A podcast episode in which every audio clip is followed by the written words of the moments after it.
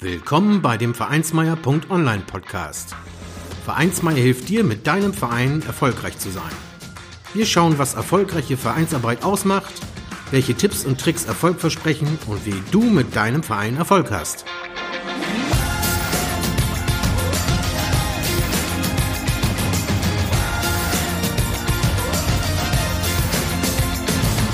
Und hier kommt dein Gastgeber, Carsten Schaschanski.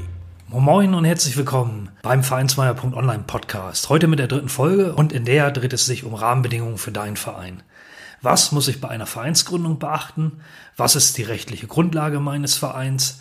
Diese Podcast-Folge gibt dir da einen ersten Überblick über die wichtigsten Punkte und das Vereinsrecht.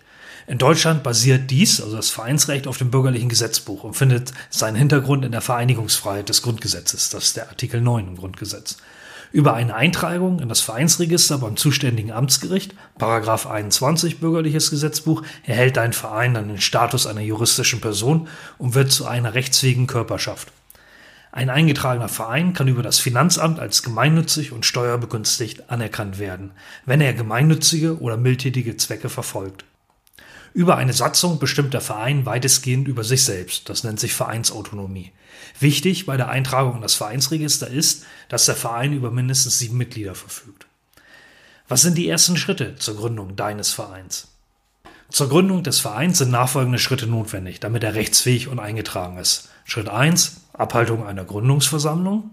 Schritt 2, Beschluss einer Satzung. Diese muss dann von mindestens sieben Mitgliedern unterschrieben werden. Schritt 3, Einrichtung eines Vorstandes. Schritt 4, Erstellung eines Gründungsprotokolls. Schritt 5, schriftliche Anmeldung beim zuständigen Amtsgericht mit Unterschriftsbeglaubigung des Vorstandes. Die Unterschriftsbeglaubigung wird je nach Bundesland und der Nachweis der Mitglieder je nach Amtsgericht gegebenenfalls unterschiedlich behandelt. Eine Vorabinformation bei entsprechender Stelle bietet sich also an und kann nicht schaden, wenn man da mal nachfragt, was brauchen wir. Eine 10-Punkte-Checkliste, die der Sternbach ausgebracht hat, findet ihr im Übrigen in den Shownotes oder auch bei dem zugehörigen Artikel im Vereinsmeier.online-Blog. Da kann man das eine oder andere nochmal im Detail nachlesen. Was sind die Vereinsorgane und wie läuft das mit Satzung und Mitgliederversammlung? Die Vereinsorgane sind dann die Mitgliederversammlung und der Vorstand. Der Vorstand ruft auch die Mitgliederversammlung ein.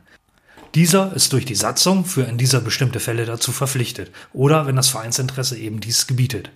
Üblicherweise wird dies dann auch Hauptversammlung oder Jahreshauptversammlung genannt.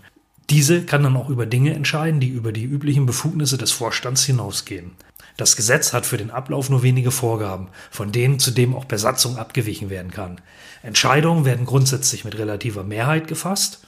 Der Vorschlag gewinnt, der die meisten Stimmen auf sich vereinbart. Das bedeutet das quasi. Satzungsänderungen sollen 75 Prozent der abgegebenen Stimmen erreichen. Und für die Änderung des Vereinszweckes müssen sogar alle Mitglieder stimmen. Das Gesetz hat für den Ablauf nur wenige Vorgaben, von denen zudem dann auch per Satzung abgewichen werden kann. Entscheidungen werden grundsätzlich mit relativer Mehrheit gefasst. Das heißt, der Vorschlag gewinnt, der die meisten Stimmen auf sich vereint. Satzungsänderungen allerdings sollen 75 Prozent der abgegebenen Stimmen erreichen. Und für die Änderung des Vereinszwecks müssen sogar alle Mitglieder zustimmen. Die Satzung kann weitere Vereinsorgane bestimmen. Dazu können Ältestenrat oder Beirat, Kassenprüfer, Aufsichtsrat, Kuratorium oder sogar ein Präsidium gehören bei großen Vereinen. Bei sehr großen Vereinen können die Anzahl der Mitglieder die Organisationsmöglichkeiten einer Mitgliederversammlung durchaus sprengen. Dazu kann dann in der Satzung eine Vertreterversammlung mittels Delegierter geregelt werden.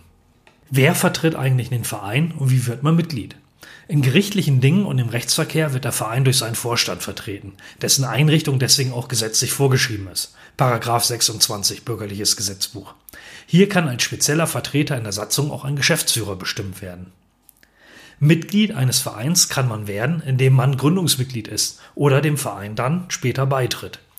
Der Beitritt ist dabei ein Vertrag, der Antrag durch das Neumitglied und Annahme voraussetzt. Üblicherweise durch den Vorstand muss ein solcher Antrag dann noch angenommen werden. Die Mitgliedschaft endet bei natürlichen Personen durch den Tod, Ausschluss oder durch Kündigung der Mitgliedschaft. Der Austritt ist dabei eine empfangsbedürftige Willenserklärung und um das zu gewährleisten, kann sie also nur schriftlich erfolgen. Zur Haftung sei gesagt, dass ehrenamtlich Tätige oder im Verein geringfügig Beschäftigte dem Verein gegenüber nur für grobe Fahrlässigkeit oder Vorsatz haften. Paragraph 31 BGB. Der Verein kann durch Beschluss der Mitgliederversammlung oder durch die Öffnung eines Insolvenzverfahrens aufgelöst werden. In der Schweiz, Österreich und dem weiteren deutschsprachigen Raum weichen die Grundlagen durchaus von Deutschland ab. In Österreich gibt es zum Beispiel keinen eingetragenen Verein und damit den Zusatz e.V. auch nicht. Das also mal zu den allerersten Grundlagen eines Vereins. Ja, freue mich, dass ihr dabei wart. Hört gerne wieder rein. Bis bald und einen schönen Tag. Ciao. Vielen Dank, dass du den Vereinsmeier.online Podcast gehört hast. Wenn es dir gefallen hat, hinterlasse doch eine 5-Sterne-Bewertung oder markiere Vereinsmeier.online bei Facebook, Twitter, Instagram oder Steamit mit einem Gefällt mir. Vielen Dank für deine Unterstützung und höre gern wieder rein, wenn es darum geht, in und mit deinem Verein erfolgreich zu sein.